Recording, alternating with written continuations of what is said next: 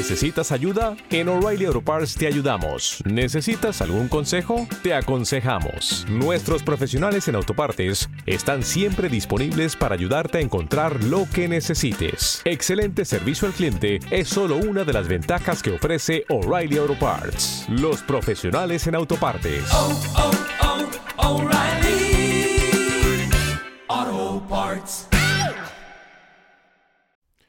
Muy buenas, queridos y queridas, y bienvenidos a un podcast más con don Juan Antonio. Comenzamos.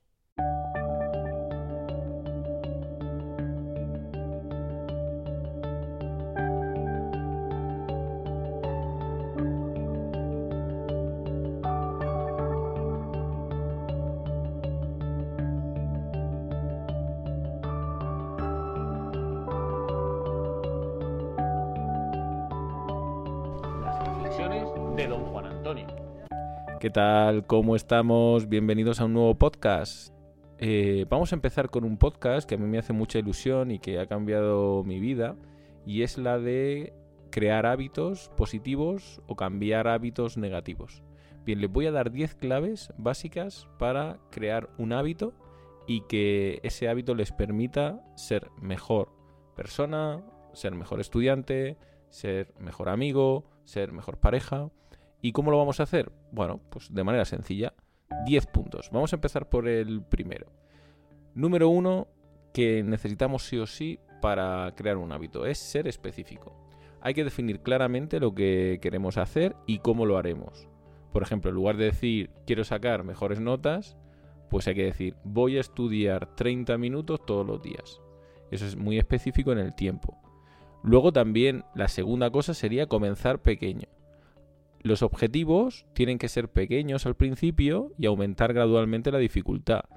Eh, si mi objetivo es sacar un 10 en una asignatura, pues en lugar de esperar ese 10, lo que voy a intentar es pues estudiar 10 minutos todos los días y aumentar gradualmente. O estudiar 30 minutos todos los días y ver qué resultados tengo. Recuerden siempre que nosotros tenemos la fórmula del éxito, que es el análisis, la organización, la planificación, eh, la acción y los resultados, analizarlos. Entonces, con ese, con ese sistema, nosotros somos capaces de establecer cualquier tipo de meta, hábito y realizar. ¿Qué más cosas son importantes? La tercera sería establecer un horario. Hay que calcular el número de horas que tenemos disponibles, establecer un tiempo específico, eh, reservar un tiempo y un lugar específico para hacerlo. Esto es súper importante. La cuarta sería encontrar un compañero. Sí, hay que encontrar pues, a nuestros padres, a nuestros hermanos, amigos. Alguien que nosotros le contemos este hábito para que nos ayude, nos vigile, nos recuerde porque hay veces que el compromiso con nosotros mismos es un poquito más pequeño que el que tenemos con los demás y podemos utilizar eso como un truco. Entonces, si se lo contamos a nuestro amigo o nuestra amiga, pues nos puede ayudar a recordárnoslo y, vamos, por no quedar mal con él, pues somos capaces de hacerlo. Se ve que quedar mal con nosotros mismos nos da un poquito igual. Eso sí que deberíamos verlo, ¿eh? Luego, hacer un seguimiento. Pues yo utilizo mucho el Excel o Notion o, o Trello o también una aplicación eh, como To eh, o Todoist para llevar mis tareas e ir completándolas, que te dan un feedback eh, de cuántas tareas haces a, a, la semana, de si las has realizado o no, a tiempo o no. Y esto es bastante importante realizarlo, porque te mantiene progresando y te mantiene motivado. Una cosa importantísima, la sexta, sería ser realista esto va a llevar tiempo y esfuerzo y cuanto antes lo tengamos claro, eh, antes vamos a saber que esto es otro de los sistemas que podemos fallar y no pasa nada porque fallemos. Lo que tenemos que hacer es volver a realizar el hábito para que no se pierda. Entonces hay que ser realista, hay que esforzarse, hay que construirlo poco a poco y no desanimarnos si se nos olvida o, no nos sentimos motivados para realizarlo un día. Eso no pasa nada, podemos fallar, no hay problema. Otra cosa importante que no, normalmente no lo hacemos es encontrar una recompensa.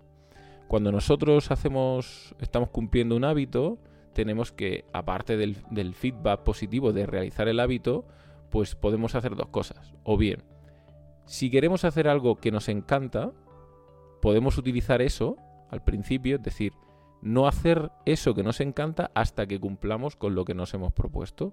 O al revés, una vez que hemos cumplido lo que nos hemos propuesto, nos damos de premio eso que queríamos hacer. Sería, parece que es lo mismo, pero no es lo mismo. En uno postergamos el, lo que queremos hacer para hacer el hábito y en el otro, una vez hecho el hábito, nos damos ese premio. Pero es importante que nos demos el premio porque eh, nos va a ayudar a, seguir motivados. Ser paciente. Mm, como hemos dicho antes, hay que... Un hábito no se realiza de la noche a la mañana, hay que ir poco a poco y hay que... Eh, hay una frase que dice que la persistencia es el camino hacia el éxito. Y es cierto. Una persona que continuamente está cumpliendo con un hábito, finalmente ese hábito formará parte de él.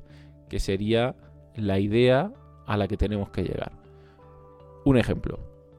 ¿Hago deporte o soy deportista? Esto parece lo mismo, ¿no? Pero no es igual. Hacer deporte es que hago deporte, pero ser deportista es que yo ya me identifico con esa moda, esa manera de vivir, con esa manera de hacer las cosas, porque soy deportista, no hago deporte, igual que soy estudiante, no estudio.